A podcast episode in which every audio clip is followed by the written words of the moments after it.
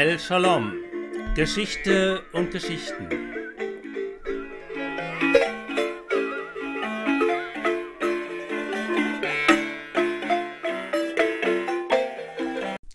Mit 38 Titeln durfte sich Zita schmücken, als sie gerade einmal 24 war. Zwei Jahre später aber erloschen sie mit einem Schlag.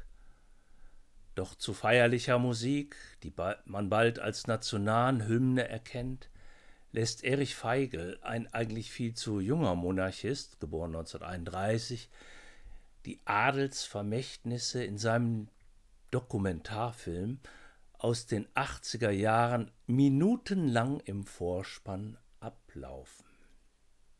Kaiserin von Österreich, Königin von Ungarn, Königin von Böhmen und anderswo.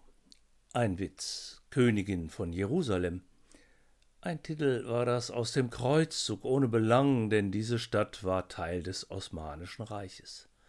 Dann kommt Herzogin von hier und da, große und kleine.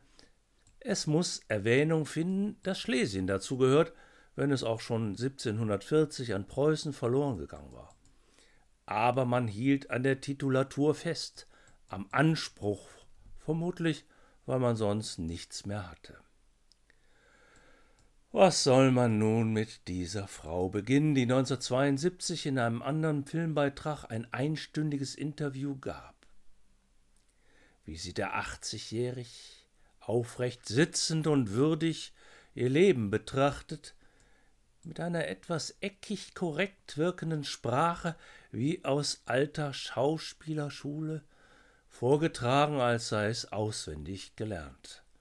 Sie gibt sich international europäisch, französische Fürsten, in Italien seien sie gewesen, nach Österreich geflohen, wo sie die blutige Halskrause des Ahnen, König Ludwig XVI, noch verwahrten. Also Französisch, Italienisch, Portugiesisch, Deutsch, eine Basis für europäisches Denken, Schön wär's gewesen. Kakanien, das KUK-Reich Österreich-Ungarn, war ein Vielvölkerexperiment, zusammengehalten durch eine marode Monarchie, durch Ungleichheit und deutsche Vorherrschaft. Der Wurm steckte schon lange drin, die Chancen, den Zerfall aufzuhalten, waren viel früher schon vertan aber der Schein wurde gewahrt.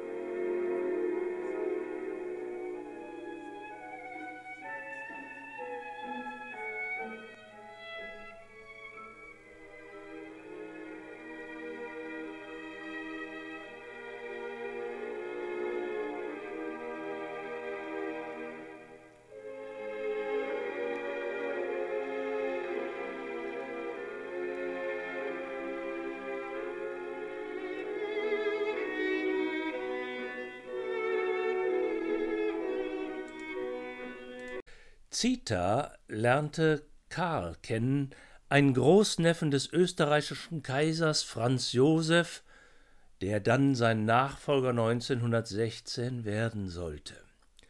1911 die Hochzeit.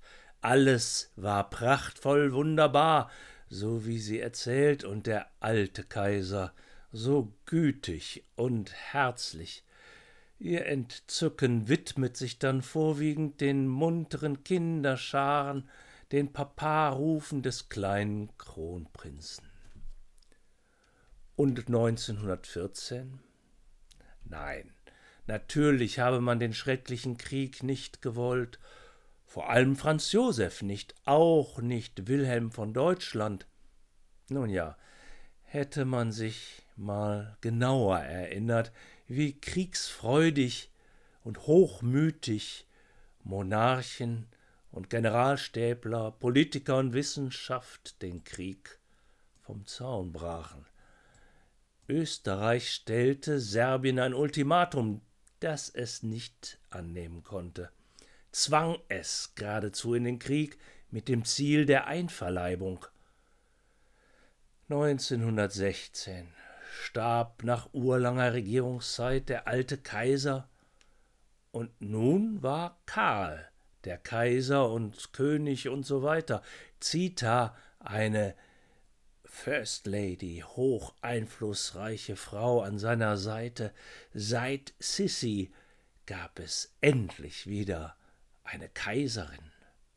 Und schön, das junge Herrscherpaar, aber war naiv, ein Opfer ihres Standes. Sie meinten allen Ernstes, ihre weitreichenden verwandtschaftlichen Beziehungen könnten ihrem Land helfen.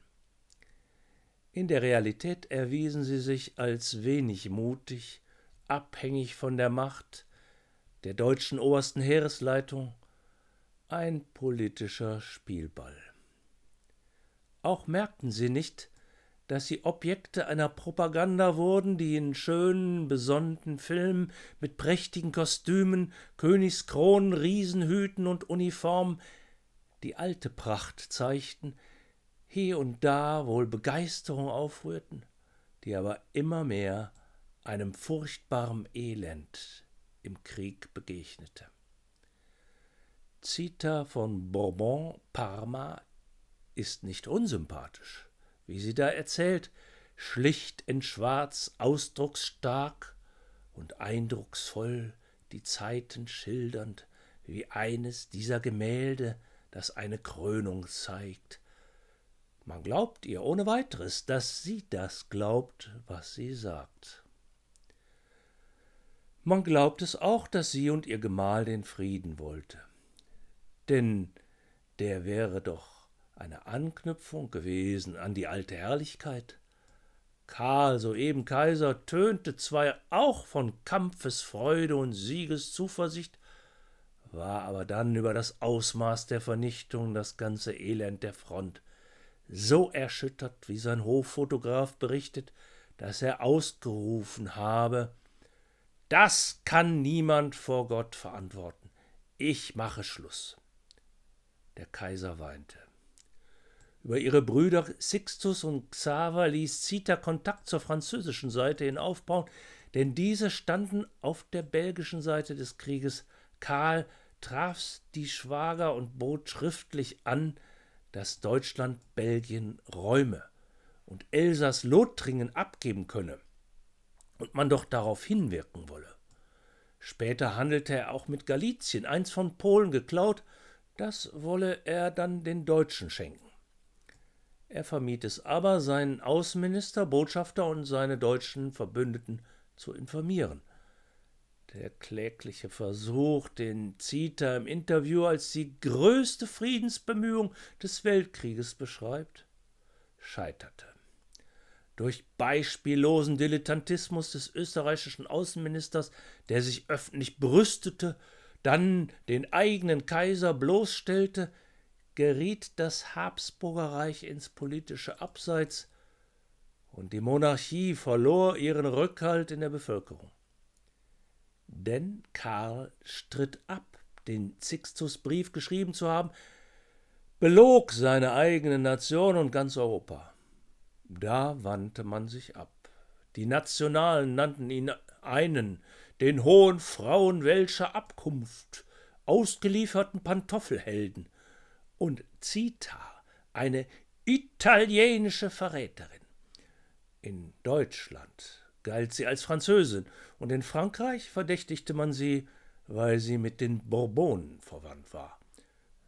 So waren es gerade die viel gerühmten verwandtschaftlichen Verbindungen, die dazu führten, dass das kaiserliche Ehepaar nun zwischen allen Stühlen stand.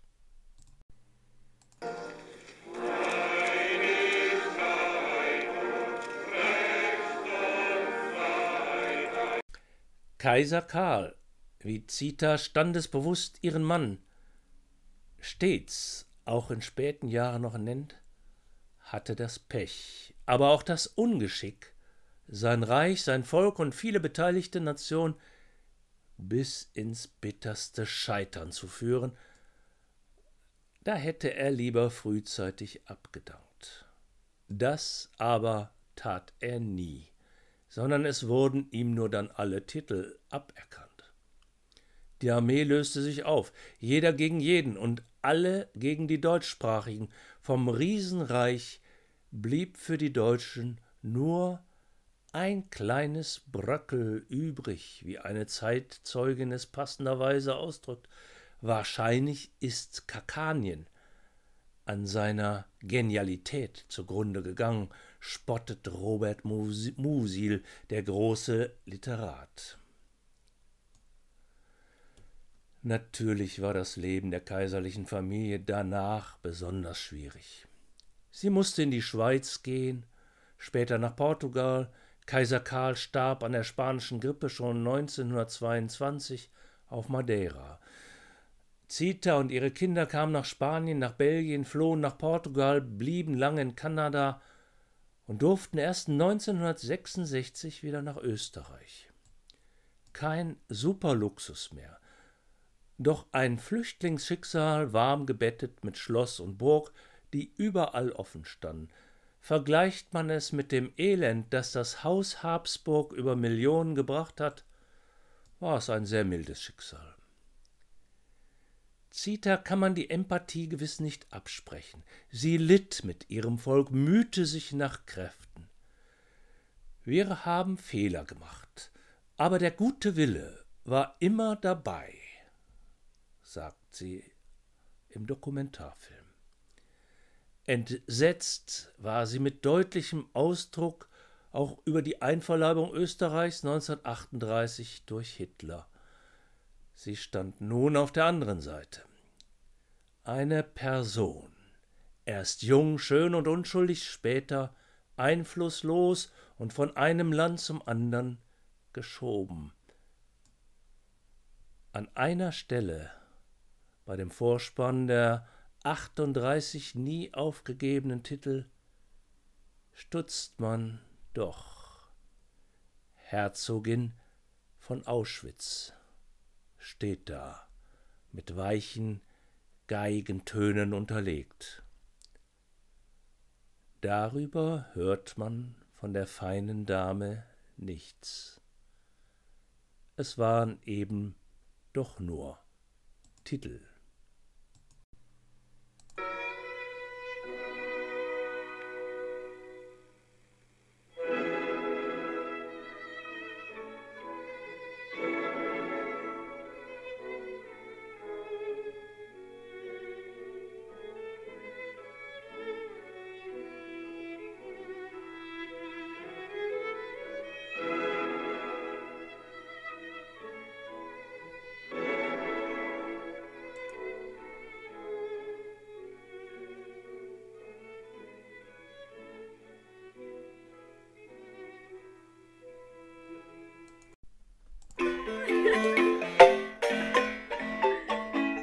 El Shalom. Geschichte und Geschichten. Jede Woche eine neue Folge.